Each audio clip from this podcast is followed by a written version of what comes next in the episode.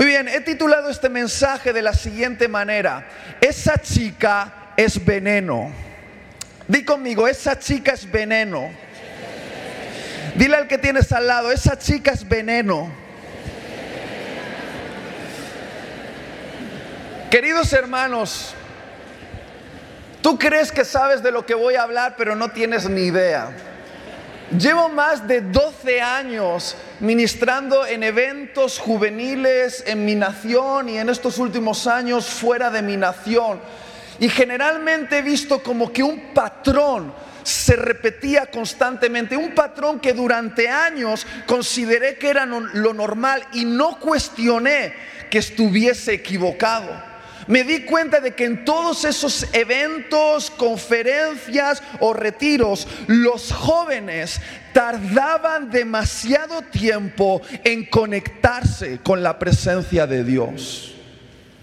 Y durante mucho tiempo no cuestioné esto, pensé que era lo normal. Por ejemplo, en un evento que podía durar unas 12 horas, eran necesarios 11 horas de esfuerzo espiritual donde los predicadores predicaban con toda su pasión, el grupo de alabanza lo hacía lo mejor posible para llevar a la gente a la presencia de Dios, los pastores imponían sus manos sobre la cabeza de los muchachos, 11 horas de esfuerzo espiritual para que quizá al final lograr una hora, una hora de verdadera conexión con la presencia de Dios. Frases como estas se hicieron comunes a lo largo de estos últimos años. Uy, el ambiente estaba muy frío. O incluso estuve en conferencias donde los predicadores nos peleábamos por no predicar los primeros. ¿Por qué? Porque la primera sesión era horrible. Era como chocar con un muro de piedra, un estado de, frialdad tan intenso en el ambiente que todos huíamos de abrir el Congreso. Y durante muchos tiempos yo consideré que eso era lo normal, hasta que el Espíritu Santo me dijo, no, Itiel, no es lo normal. Y yo le hice la pregunta, Señor, ¿por qué a los jóvenes, y no tan jóvenes, por qué a los de nuestra generación nos cuesta tanto conectarnos con la presencia de Dios? Y Dios me dijo, porque los jóvenes vienen intoxicados.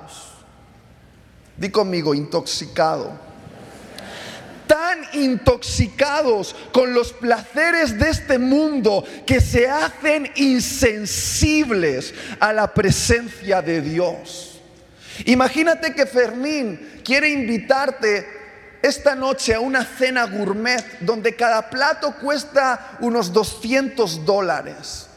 Y media hora antes de ir a esa cita, tú vas al centro comercial, te compras dos litros de Coca-Cola y te lo metes entre pecho y espalda. ¿Qué va a pasar? Que cuando pongan ese plato delicioso delante de ti, Tú no sentirás ningún deseo de comerlo porque has boicoteado un placer superior por haberte intoxicado con un placer inferior. Has boicoteado el placer de disfrutar una comida gourmet por haberte intoxicado con dos litros de Coca-Cola. Y queridos hermanos, voy a ser bien honesto con vosotros. Dos horas de culto a la semana no pueden competir con seis días de intoxicación. Lo voy a volver a decir. Dos horas de culto a la semana no pueden competir con seis días de intoxicación. Vivimos en una sociedad donde todo está diseñado para idiotizarnos. Algunos dicen, qué extraña palabra idiotizar, ¿qué significa? Del griego idiotizus las redes sociales, la moda, los programas de televisión, la música, el glamour, los restaurantes, el ocio, todo está intentando capturar tu pasión. Todo quiere absorber la pasión de tu corazón que debería ir dedicada a Dios mismo. Y muchos de los que estáis hoy aquí, si sois honestos, admitirías que venís a esta reunión como supervivientes, buscando un poquito de oxígeno espiritual para resistir una semana más. Pero queridos hermanos, no fuimos diseñados para sobrevivir.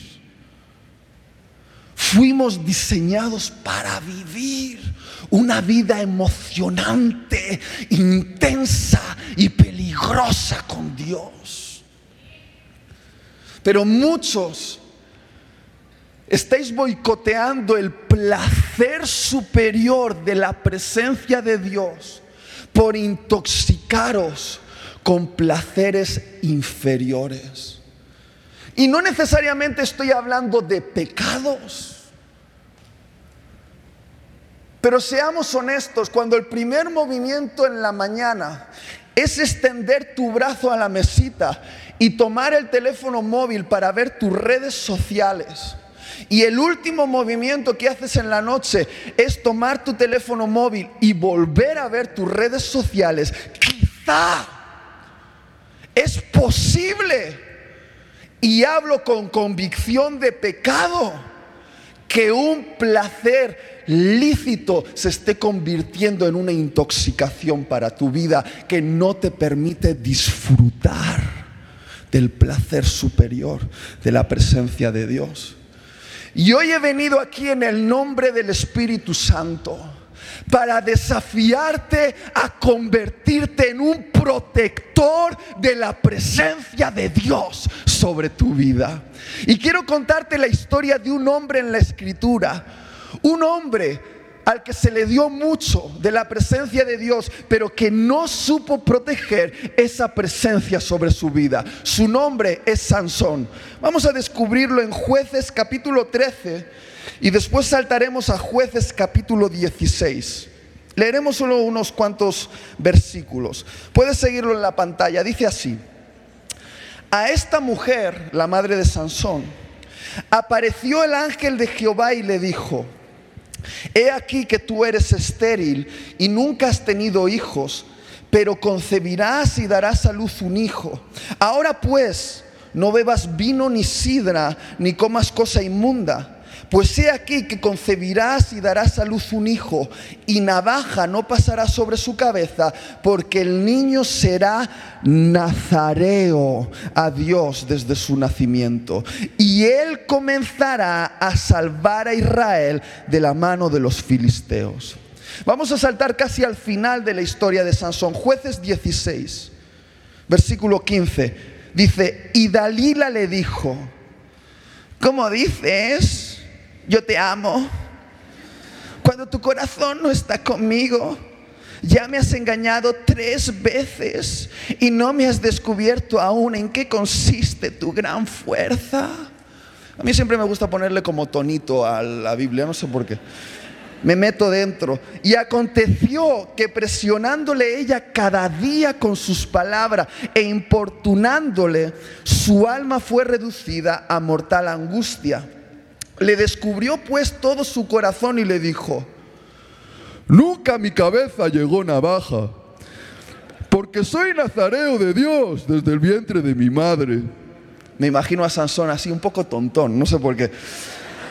Si fuera rapado, mi fuerza se apartará de mí y me debilitaré y seré como todos los hombres. Lo que tenía de grande Viendo Dalila que él le había descubierto todo su corazón, envió a llamar a los principales de los filisteos diciendo, venid esta vez porque él me ha descubierto todo su corazón. Y los principales de los filisteos vinieron a ella trayendo en su mano el dinero. Y ella hizo que él se durmiese sobre sus rodillas y llamó a un hombre quien le rapó las siete guedejas de su cabeza. Y ella comenzó a afligirlo, pues su fuerza se apartó de él. y le dijo, Sansón, los filisteos sobre ti.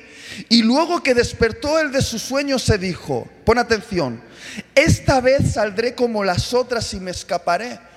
Pero él no sabía que Jehová ya se había apartado de él. Mas los filisteos le echaron mano y le sacaron los ojos y le llevaron a Gaza y le ataron con cadenas para que moliese en la cárcel. ¡Wow! ¡Qué historia, verdad! Es una historia tremendamente popular, no solamente dentro de la iglesia, sino también fuera de la iglesia. De hecho, la historia de Sansón y Dalila es muy popular en nuestra cultura. Cuando se dice que una mujer es una Dalila, ¿a qué se están refiriendo? Que es una mujer fatal que te va a arruinar la vida. Es decir, ¿qué es una Dalila? Es una mujer fatal que te va a arruinar la vida. Ahora, para las feministas que estén hoy con nosotros en esta sala, quiero tranquilizarlas. Este mensaje no se trata acerca de un tipo de mujer ni siquiera se trata acerca de un tipo de hombre. Este mensaje se trata acerca de un tipo de espíritu. El espíritu de Dalila.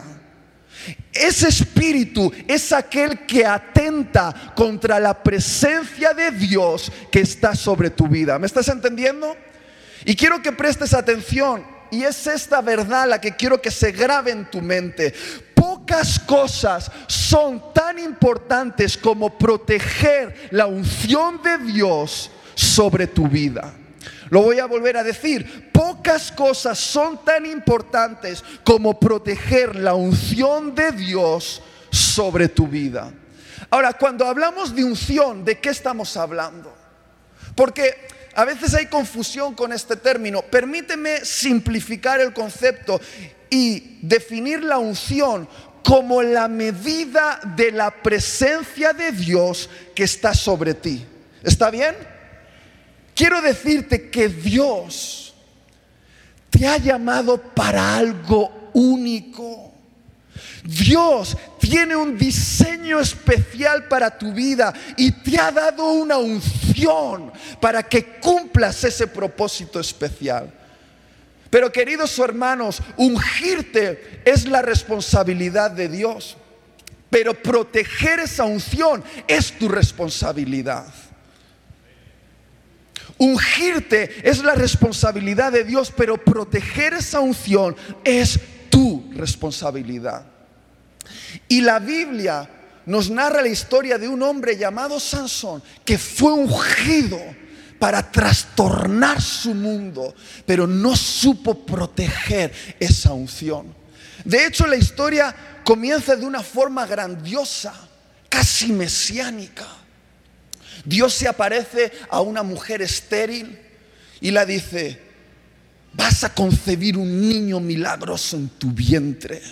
Y ese niño ese niño estará consagrado para Dios desde el mismo momento de su nacimiento. Ese niño será un nazareo a Dios que pondrá el mundo patas arriba y al nacer será la esperanza para el pueblo porque Él comenzará a librar al pueblo de Dios de sus enemigos. Y uno lee eso y dice, wow, esto va a ser una historia increíble.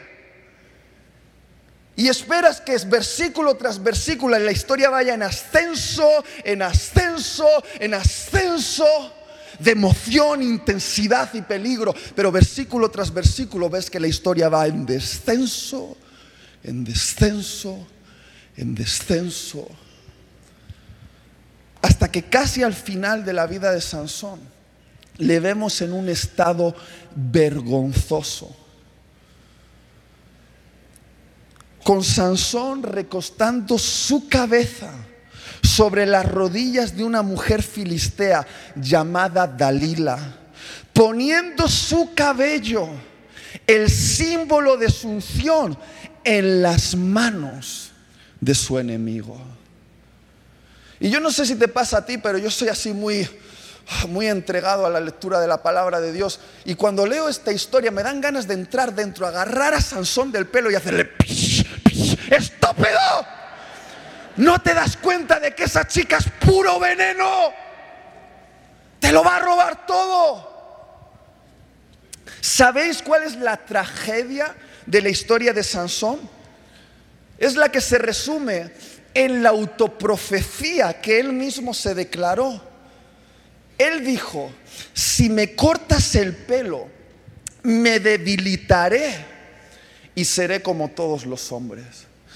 La gran tragedia de la historia de Sansón es ver cómo un hombre que fue destinado a ser único se convierte en uno más como todos los demás hombres.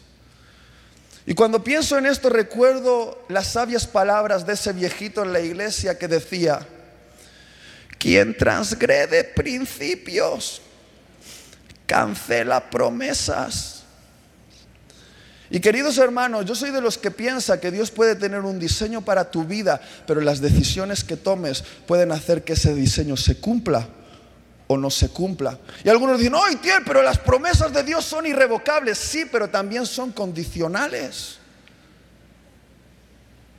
Quien transgrede principios cancela promesas. Y me gustaría romper una lanza en favor de Sansón, porque todos los predicadores apaleamos a Sansón, pobrecillo. Honestamente, ser Sansón y ser joven no tuvo que ser fácil. En ese momento, cuando todos los jóvenes quieren encajar socialmente, Sansón se encontró con una contradicción en su corazón. Él se dio cuenta de que ser llamado para algo especial requiere vivir de una forma especial lo que la Biblia define como la consagración del Nazareo. Ahora, yo no tengo tiempo para hablar de esa consagración en profundidad, pero era un pacto que un hombre o una mujer hacía con Dios para dedicarse a Él y al cultivo de la presencia de Dios en su vida. Y tenía varias restricciones. Las más famosas es que el nazareo no podía tocar nada que estuviese muerto, no podía beber nada que tuviese alcohol, y no podía cortarse el cabello. Ahora imagínate a Sansón siendo un niño, en esa maravillosa época cuando no existía Pokémon Go. ¿A qué jugaban los niños? asustar a las niñas. Y me imagino que Sansón y sus amigos encontraron una rata muerta y todos sus amigos la tomaron del rabo y dijeron, Sansón, vamos a echárselo a las niñas, vamos Sansón, vamos a pasarlo bien. Y Sansón dijo, no, no, yo no puedo, it's in me. Y le dijeron, ah, Sansón, el san turrón. Me imagino que cuando Sansón terminó sus estudios y todos iban al bar a, disfrutar y, y, iban a tomar unos tragos y todos empezaron, ponme por aquí una cerveza y un licor por allí. Sansón, ¿qué vas a tomar tú? A mí ponme una Coca-Cola. Ah, Sansón, el San Turrón. Me imagino cuando la moda del cabello largo pasó, porque hermanas, todo pasa. Y se decidió que la moda era raparse por aquí y, hacerse dibujitos por allá. Y le dijeron, Sansón, ya el pelo largo no se lleva. Y Sansón dijo, no, no, yo soy más bien de los clásicos, me gusta el pelo largo. ¡Ah! Sansón, San Turrón. Queridos hermanos, ser Sansón no tuvo que ser fácil. Y Sansón se cansó.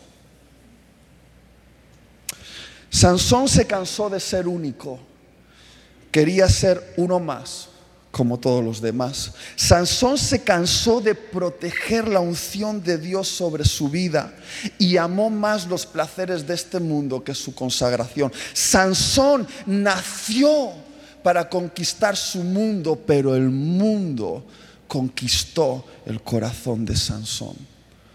Ahora, ¿cuántos jóvenes hay en esta sala? Levanta la mano. Esto va para ti. Tu mamá y yo hemos llorado juntos por ti. Tú no sabes cuántas madres me han escrito, se han acercado a mí y llorando por ti, me han dicho, Itiel, por favor, saca a mi hijo del mundo.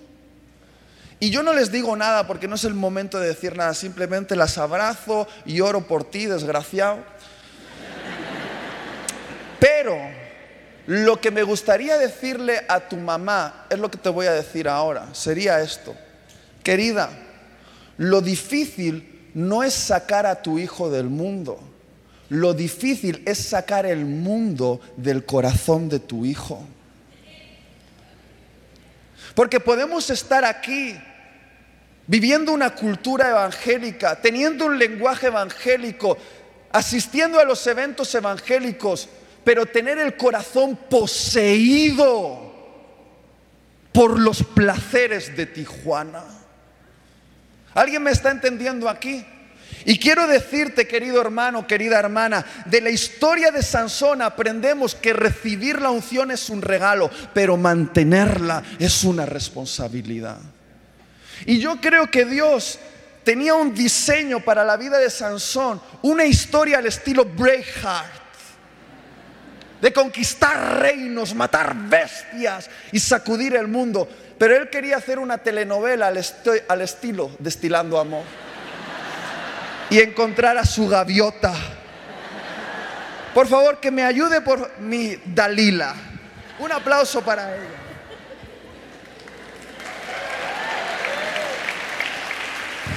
Si los dos.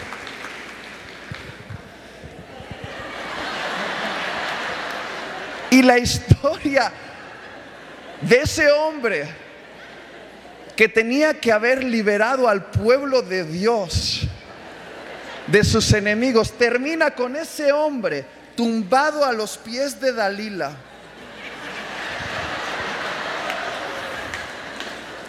recostando su cabeza y poniendo su cabello, el símbolo de su unción, en las manos de su enemigo.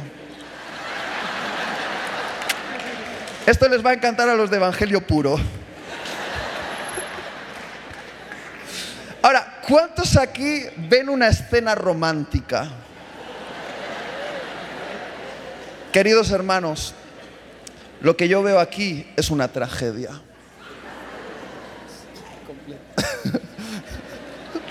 Por favor, dejar de grabar, que esto llega a mi mamá. Por favor, préstame atención ahora. Yo veo una tragedia aquí. Veo un hombre que fue llamado para algo único, a punto de convertirse en uno más, como todos los demás hombres. Y yo he visto una visión de mi generación. Yo he visto a mi generación como la última de estos tiempos finales que ha sido llamada para conmover las fuerzas del infierno y establecer el reino de Dios en este mundo como ninguna otra generación, ungida con un poder que hace aplaudir a los ángeles y hace temblar a los, a los demonios. Un poder para sanar enfermos, liberar cautivos, alimentar hambrientos, confrontar la maldad, llevar a este mundo a un encuentro con Dios. Pero he visto a esa misma generación recostándose sobre las rodillas de su Dalila, poniendo la unción en las manos de su enemigo. Esto es una escena trágica y no la vamos a alargar más, por favor. Un aplauso para mi Dalila.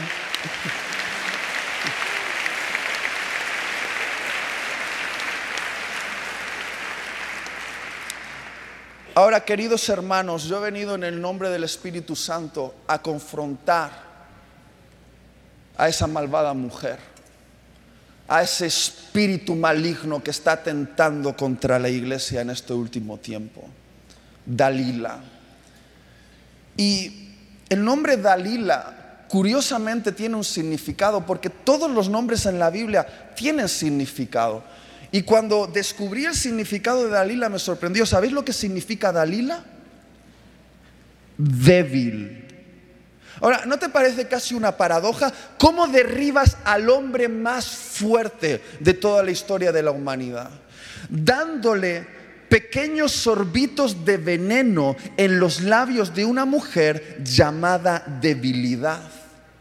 Lo que quiero decir es que un hombre que aparentemente era invencible fue vencido por su propio capricho ilícito. Y este es un patrón que se repite constantemente en las escrituras. Hombres como David, Salomón, o Sansón no fueron vencidos por gigantes, ejércitos enemigos o bestias salvajes, sino que fueron vencidos por sus propios caprichos ilícitos. David por encapricharse con una mujer casada. Salomón por no privarse ni de un solo placer del mundo. Sansón por querer ser uno más y encajar socialmente. Todos ellos que aparentemente eran invencibles fueron vencidos por sus propios caprichos ilícitos. Y queridos hermanos, quiero decirte esto, Dalila es un veneno lento, pero es un veneno devastador. Recuerdo un experimento que yo hice cuando era adolescente. Mi mamá tenía un jardín con unas plantas en unas macetas y yo quería saber qué ocurriría si yo tomaba cloro de la cocina de mi mamá y echaba el cloro en las plantas. Siempre fui un científico. Y fui a la cocina, tomé el cloro, lo llevé al jardín de mi mamá y yo estaba esperando un momento de desintegración. Estaba expectante por ese momento. De, desenrosqué la botella, la eché sobre la planta y ¿sabe lo que pasó? Nada. Eché el cloro en la planta y ¿sabe lo que pasó? Nada. Y me decepcionó. Y me fui a la cama a dormir y al día siguiente se me ocurrió volver a pasar por el jardín. ¿Y sabes cómo estaban todas las plantas de mi mamá? Muertas. Porque cuando eché el cloro parecía que nada estaba pasando.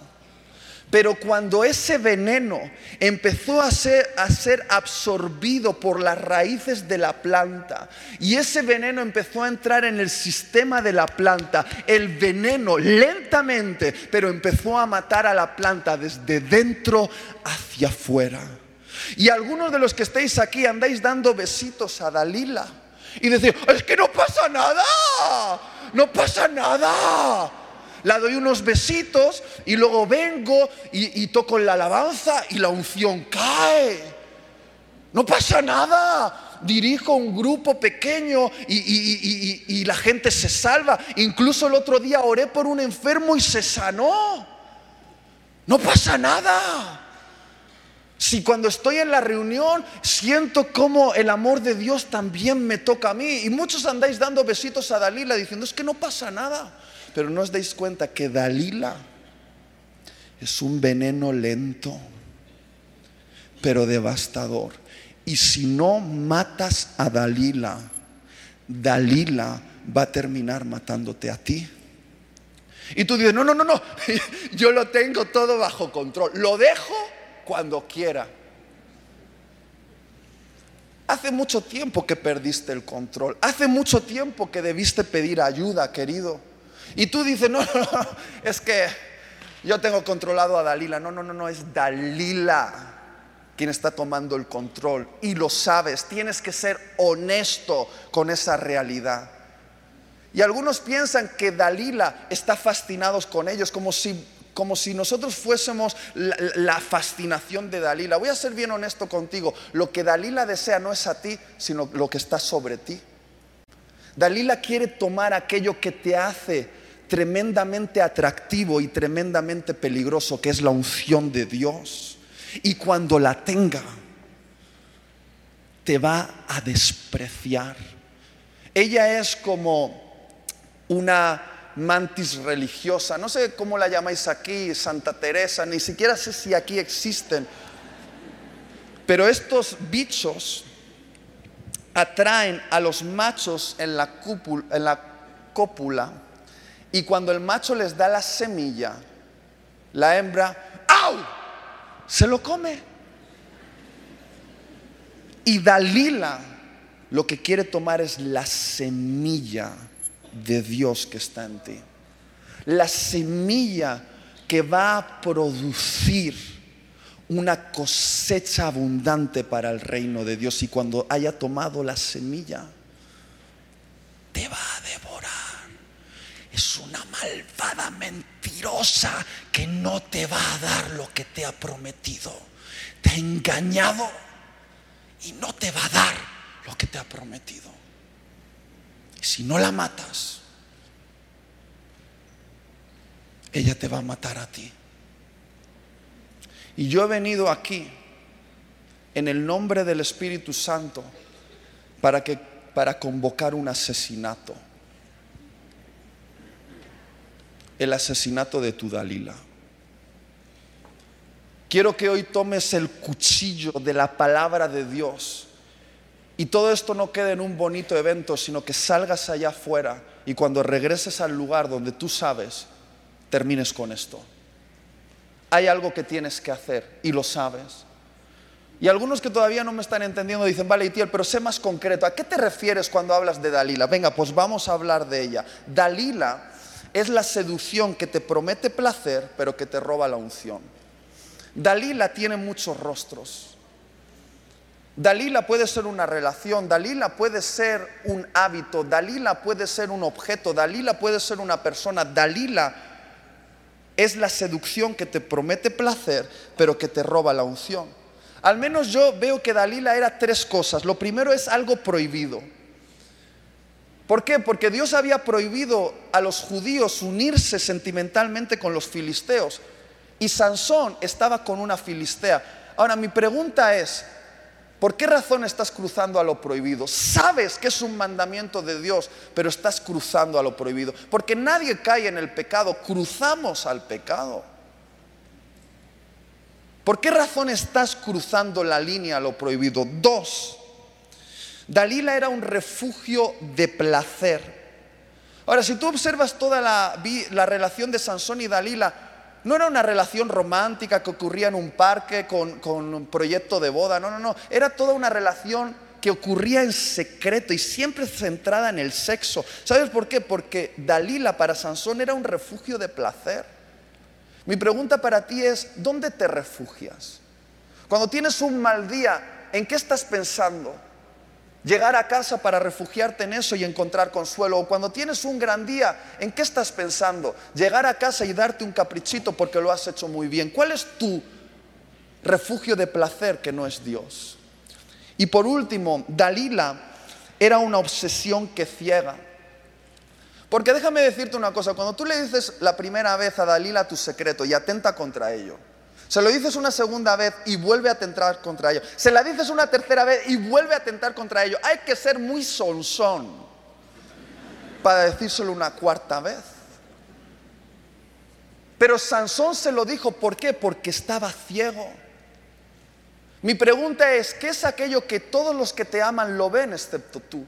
Que todos te están diciendo, hey, no te das cuenta de que eso te va a destruir. Y tú dices, no, yo no lo veo, no lo veo, no lo veo, pero todas las demás personas, tu pastor, tu padre, tu esposo, tu esposa, sí lo ve. Dalila tiene muchos rostros. Y hoy tenemos que decidir terminar con ella. Quizá algunos tienen que regresar a su casa y borrar un contacto de su agenda. Quizá otros tienen que decir no a un trabajo.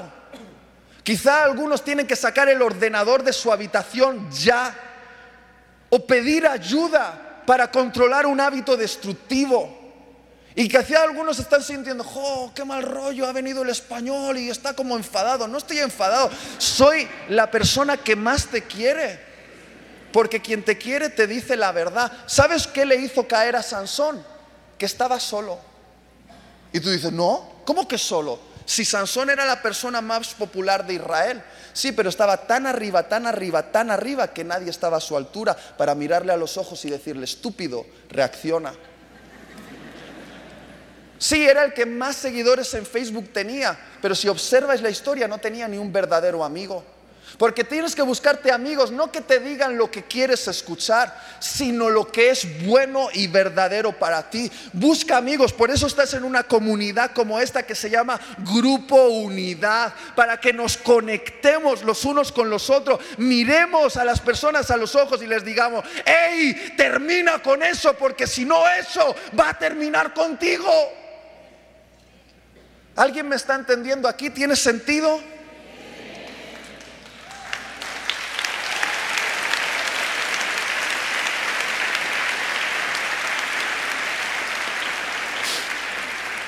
Pastor, me voy a poner romántico porque si no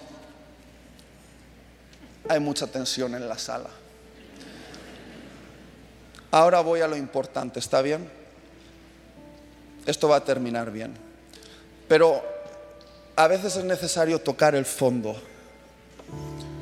para estar listos de emerger. Por eso quiero llevarte al versículo más triste de la historia de Sansón. Y de ahí vamos a ser proyectados a su renacimiento. ¿Está bien? El versículo más triste de la historia de Sansón es este, el versículo 20, que dice, el Espíritu de Dios dejó a Sansón y él no se dio cuenta. Una vez más, el Espíritu de Dios dejó a Sansón y él no se dio cuenta. Queridos hermanos, ¿de qué manera estaba viviendo Sansón su vida para no notar la diferencia entre tener el Espíritu de Dios y no tenerlo? ¿De qué manera estaba viviendo Sansón su vida para no percibir diferencia entre tener el Espíritu Santo o no tenerlo. Sabes, Sansón estaba tan borracho de Dalila que se hizo insensible a la presencia de Dios. ¿Tú alguna vez has atendido a una persona con intoxicación etílica? Borracho. A mí me tocó atender a alguien en la calle sangrando porque se había golpeado contra un muro con un brazo roto. Pero en medio de esa intoxicación, ¿tú crees que sentía algo? Nada. Pero yo pensé, a la mañana siguiente va a percibir todo el dolor de las malas decisiones que ha tomado esta noche. Y sabéis, Sansón estuvo, dicen los teólogos, unos 30 años, 30 años de margen de gracia de Dios. Porque Dios, lo que te puedo decir de Él es que es lento para la ira y grande en misericordia. Pero Sansón estiró los límites, estiró los límites, estiró los límites, siempre jugando con Dios, intentando llegar al precipicio, jugando a es pecado, no es pecado, siempre yendo un poquito más. Y podemos leer cosas como que de repente Sansón se casa con una filistea y al día siguiente, con el poder del Espíritu de Dios, mata a un león. Y uno dice, qué extraño. Podemos leer que de repente Sansón un día causa un perjuicio al pueblo de Dios por un capricho y al día siguiente con el poder del Espíritu de Dios mata a tres mil filisteos con una quijada de asno. Y uno dice, qué extraño. Podemos leer cómo Sansón un día se emborracha y se acuesta con una prostituta y al día siguiente con el poder del Espíritu de Dios derriba un portón de toneladas y le da una gran victoria al pueblo de Dios. Qué extraño. Sabes, Sansón se acostumbró a tener éxito a pesar de su falta de integridad.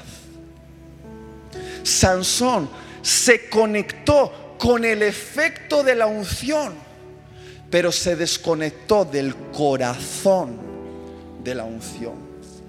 Lo que nos demuestra de que es posible ser usado por Dios, pero eso no significa necesariamente ser aprobado por Dios. Tienes que buscar ser aprobado por Dios antes que ser usado por Él. Y un día Sansón, de tanto estirar, Dios dijo, hasta aquí. Y la presencia se fue. Y yo puedo escuchar la voz, la voz del Espíritu de Dios preguntando aquí en Tijuana, ¿dónde están mis nazareos? ¿Dónde están mis nazareos? Los hombres y mujeres consagrados a cultivar la presencia de Dios y a protegerla en favor de los propósitos de Dios en este mundo.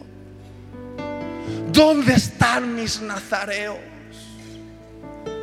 Sabéis, los nazareos en tiempo de guerra emergían del anonimato y se ponían al frente del ejército del pueblo de Israel. Se soltaban el cabello y iban corriendo en contra del ejército enemigo. Y cuando el pueblo de Dios veía a esos jóvenes, a esos hombres que se habían consagrado a Dios, esos hombres del pelo largo, se llenaban de ánimo y decía, si ellos se han consagrado a Dios, quizá hoy Dios nos va a dar una gran victoria por esos muchachos.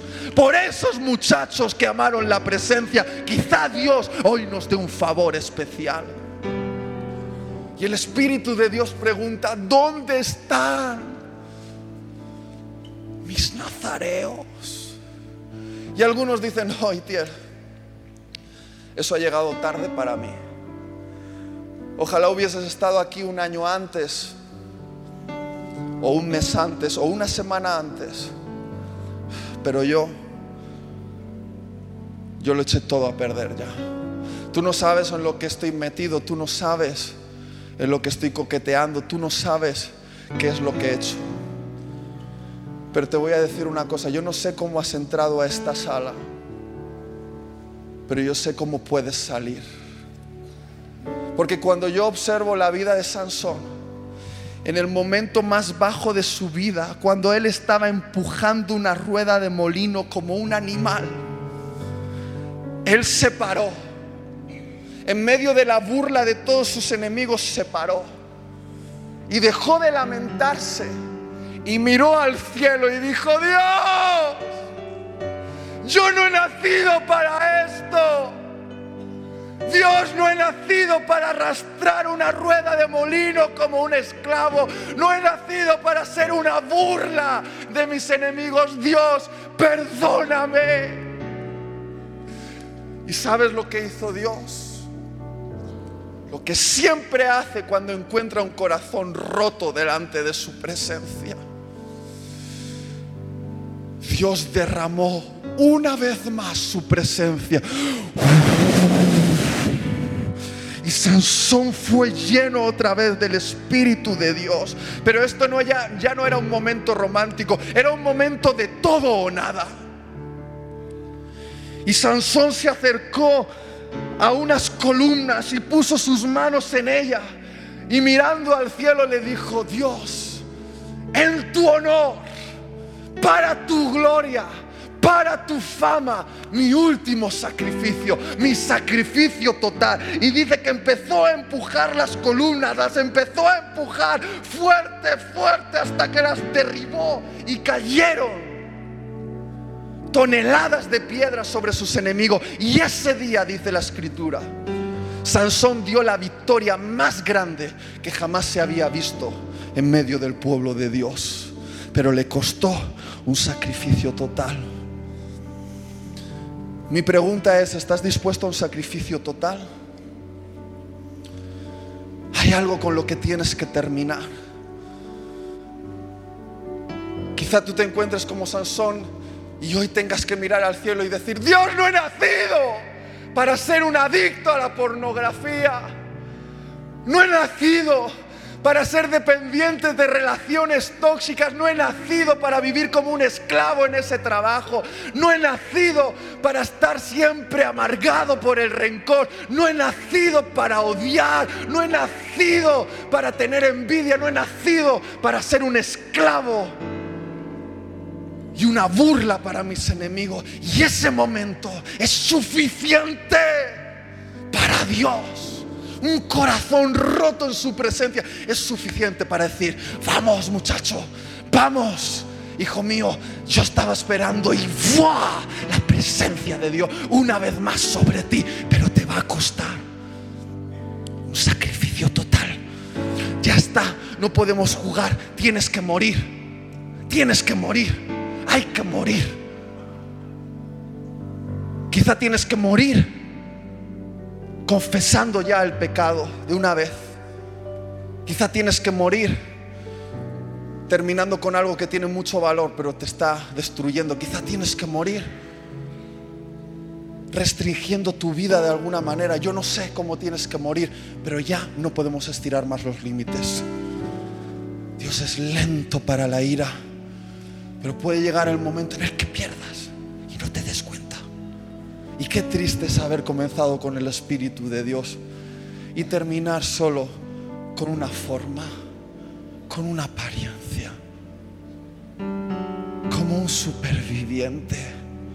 Tú has nacido para vivir, para conmover el mundo, para ponerlo patas arriba, sanar enfermos, liberar cautivos alimentar a los hambrientos, vestir a los desnudos, confrontar las fuerzas del mal y llevar a este mundo a un encuentro con Dios.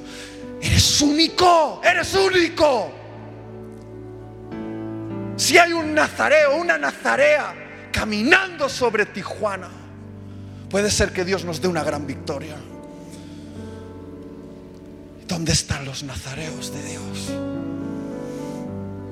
Me gustaría que pudiésemos terminar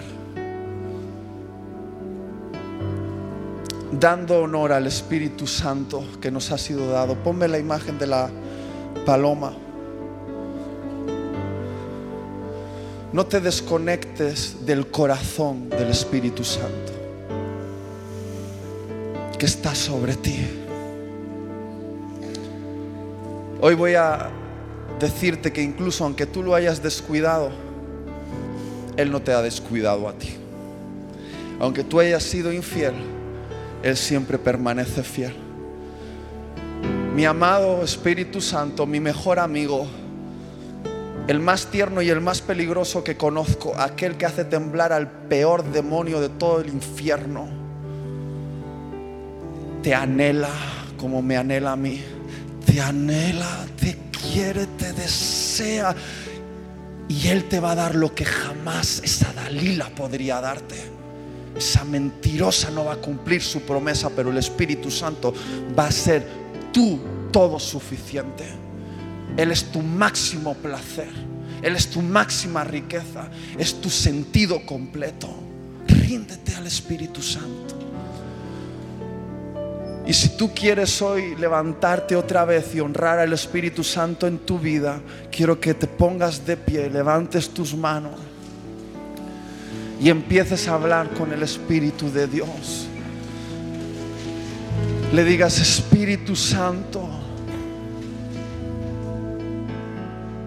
una vez más ven sobre mí.